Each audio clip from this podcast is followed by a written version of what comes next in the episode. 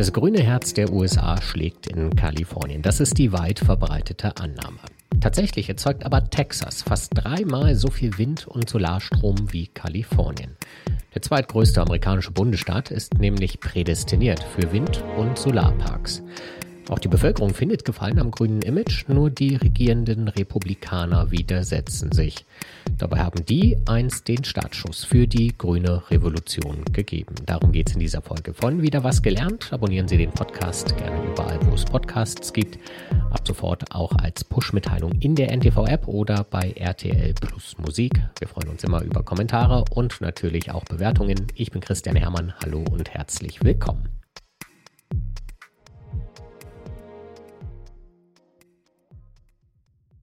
George W. Bush ist für viele Dinge bekannt. Er war US-Präsident, als Terroristen am 11. September 2001 die Vereinigten Staaten angegriffen haben. Bush hat völkerrechtswidrig den Irakkrieg begonnen und das Land damit ins Chaos gestürzt. Der 76-Jährige ist außerdem ein begnadeter Künstler, wie es scheint, und offenbar auch sehr eng mit der früheren First Lady Michelle Obama befreundet. Und George W. Bush ist anscheinend auch ein grüner Visionär gewesen, denn 1999 hat er als Gouverneur von Texas den Grundstein für Texas als das grüne Powerhouse der USA gelegt. Das hat uns Energiehistoriker Steven Malder von der Ludwig-Maximilians-Universität München erzählt. Das war aber im Kontext der Liberalisierung des Strommarktes. Das heißt, als man ähm, entschieden hat, und das ist kommt jetzt sehr republikanisch vor, sehr Small Government vor, entschieden hat, dass äh, jeder soll doch wählen, von wem er seinen Strom bezieht, dass das auf ein, einer offenen Markt passieren soll. Und das war Ende der 90er Jahren unter damals Gouverneur George W. Bush, der direkt danach ja Präsidenten geworden ist. Die haben dann gesagt, gut, wir machen das, ähm, aber auf diesem Markt muss es bis 2009 ähm, zwei Gigawatt erneuerbaren Energien geben. Das grüne Herz der USA schlägt in Kalifornien. Das ist die weit verbreitete Annahme. Der liberale Bundesstaat an der US-Westküste am Pazifik, der spielt auch tatsächlich ganz weit vorne mit und ist in den 80er Jahren als Windkraftpionier zum Vorbild zum Beispiel für Länder wie Deutschland geworden. Im amerikaweiten Vergleich der Produktion grüner Energie reicht es heute aber trotz des frühzeitigen Starts nur zum zweiten Platz, denn an der Spitze thront Texas und zwar mit weitem Abstand. Nur mit Windkraft und Solarenergie hat Texas vergangenes Jahr 136 Gigawattstunden erneuerbaren Strom generiert und damit fast dreimal so viel wie Kalifornien. Denn Texas crushed, wie die Amerikaner sagen, schon seit dem grünen Startschuss von Bush 1999 jedes einzelne Ausbauziel für die Erneuerbaren. Zermalmt sie sozusagen. Die Vorgabe von Bush war nämlich eigentlich, dass Texas bis 2009 Kapazitäten für zwei Gigawatt erneuerbare Energien aufbauen muss. Dieser Meilenstein wurde aber schon 2005, also vier Jahre früher, erreicht. Rick Perry, Bushs Nachfolger als Gouverneur von Texas erhöhte das Ziel anschließend auf 10 Gigawatt installierte Leistung bis 2025. Die waren aber schon 2011 erreicht. Vor gut einem Jahr lag die erneuerbare Leistungsfähigkeit von Texas bei mehr als 35 Gigawatt. Weltweit haben nur China, Deutschland, Indien und die USA selbst größere Kapazitäten.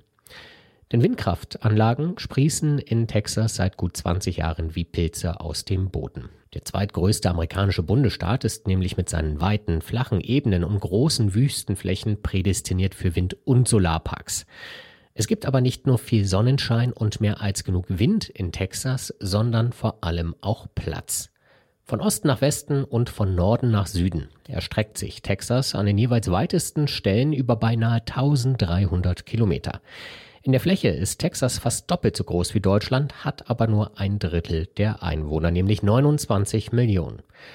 Everything is bigger in Texas, sagt auch Stephen Mulder. Und vor allem unbürokratisch. Da gibt es ja ähm, Landbesitzer, ähm, die große Ranches haben, also große Bauernhöfe wo, mit vielen ähm, mit vielen Kühen und so weiter. Und für die war das dann sehr toll, weil ähm, Investoren sind gekommen und haben gesagt, wir wollen hier einen ähm, Windpark aufbauen auf ihren riesigen Bauernhof mit Dutzende oder gar hunderte Windkraftanlagen und wir bezahlen sie dafür, ähm, dass wir den Land benutzen dürfen. Also diese Bauern haben nicht selber den Windkraftanlagen in diesem riesigen Skala bauen könnten, aber die könnten dann was bekommen, dass andere ihr, ihr Land benutzen dürfen. Und Texas hat sehr ähm, nicht strenge Regeln, was daran geht, wofür man sein eigenes Land nutzen darf.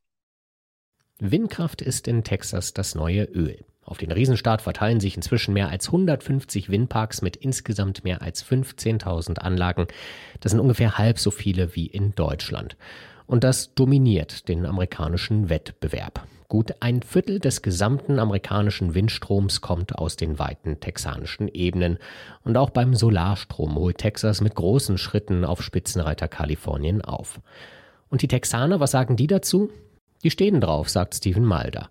Schon in den 90er Jahren sei eine große Mehrheit der Bevölkerung in Umfragen für eine grüne Zukunft gewesen und daran hat sich bis heute nichts geändert. Damals hatten 80 Prozent gesagt, die wollten eine ähm, saubere Energietechnik haben und die wären auch bereit, ein bisschen mehr dafür zu bezahlen. Und das, das kommt nicht im Einklang mit wie man Texas vorstellt. Aber das, und, und immer noch ist es so, dass ähm, anscheinend so 80 Prozent der Einwohner von Texas in Umfragen sagen, die sind dafür, dass es erneuerbare Energien gibt. Doch die grünen Erfolge stoßen nicht überall auf Gegenliebe. Vor allem vermeintlich naturverbundene Texaner beschweren sich zunehmend darüber, dass Windräder am Horizont und Solarparks in der Wüste die Aussicht und das texanische Panorama stören. Ein besonderes, nicht nur optisches Ärgernis sind wie in Deutschland außerdem Stromtrassen. Denn je mehr Windkraftanlagen vor allem in abgelegenen Gebieten entstehen, desto mehr Stromleitungen sind notwendig, um die grüne Energie anschließend auch dorthin zu leiten, wo sie gebraucht wird, nämlich in den dicht besiedelten Regionen im Osten und an der Küste. An besonders windigen und sonnigen Tagen sind die bestehenden Trassen zudem schon heute mit dem Überfluss an grünem Strom überfordert. Um das texanische Netz nicht zu überlasten, werden viele Windräder und Solaranlagen deswegen heruntergefahren und gedrosselt. Benachbarte Staaten können die überschüssige Energie nicht aufnehmen. Das texanische Stromnetz ist nicht an den Rest der USA angeschlossen. Ein komplexes Problem, das aber von einem weiteren noch übertrumpft wird der republikanischen Führung, nämlich die nach wie vor in der texanischen Hauptstadt Austin das Sagen hat. Denn die scheint das grüne Image gar nicht zu mögen, obwohl es Texas ganz viel Geld bringt. Das ist wirklich komisch in den aktuellen Diskussionen, weil gerade das äh, die, die, Regierung von Texas sagt gerade, dass dieser Inflationsreduction Act ähm, den freien Markt in Texas kaputt macht und dass da keine, also die fossilen Kraftwerke keine Chance haben, die man doch braucht. Und die wollen dann quasi im antirepublikanische Weise in den, äh, ja, in Anführungszeichen, freien Markt äh, eingreifen und diesen neuen Gesetz verabschieden, das die Fossilien dann wieder stärken soll. Und ja, es ist wirklich, es ist wirklich komisch und nicht zu verstanden. Also ich finde das alles äh, sehr paradox, diese Geschichte. Der Inflation Reduction Act, der IRA, ist ein grüner Subventionshammer der US-Regierung in Washington, D.C. Wer in den USA E-Autos baut, Batterien und andere erneuerbare Technologien entwickelt oder Wind- und Solarparks in Betrieb nimmt, kann Geld aus dem 370 Milliarden Dollar schweren Subventionspaket beantragen. Den größten Anspruch darauf hat neuesten Berechnungen zufolge natürlich das grüne Texas.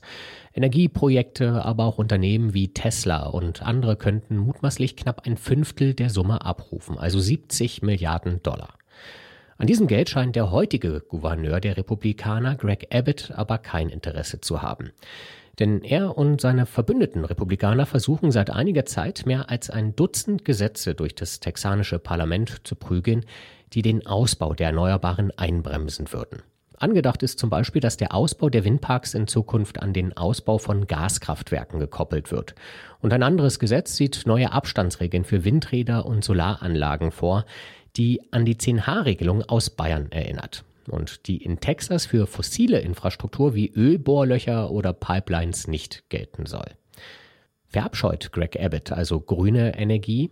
Vielleicht, das wäre bei den Republikanern keine allzu große Überraschung, aber für den Widerstand liegt eine andere Erklärung näher. Texas ist nämlich nicht nur das windige, sondern auch das fossile Powerhouse der USA. Fast die Hälfte des amerikanischen Öls wird in Texas gewonnen. Auch beim Erdgas beträgt der texanische Anteil 25 Prozent. Produktionsquoten, die Einfluss, aber auch Geld und vor allem Arbeitsplätze bringen. Texas ist in den vergangenen zehn Jahren um vier Millionen Menschen gewachsen. Kann das grüne Powerhouse der USA auch sie mit grüner Energie versorgen? Das war wieder was gelernt. Ich bin Christian Hermann. Tschüss und bis zum nächsten Mal.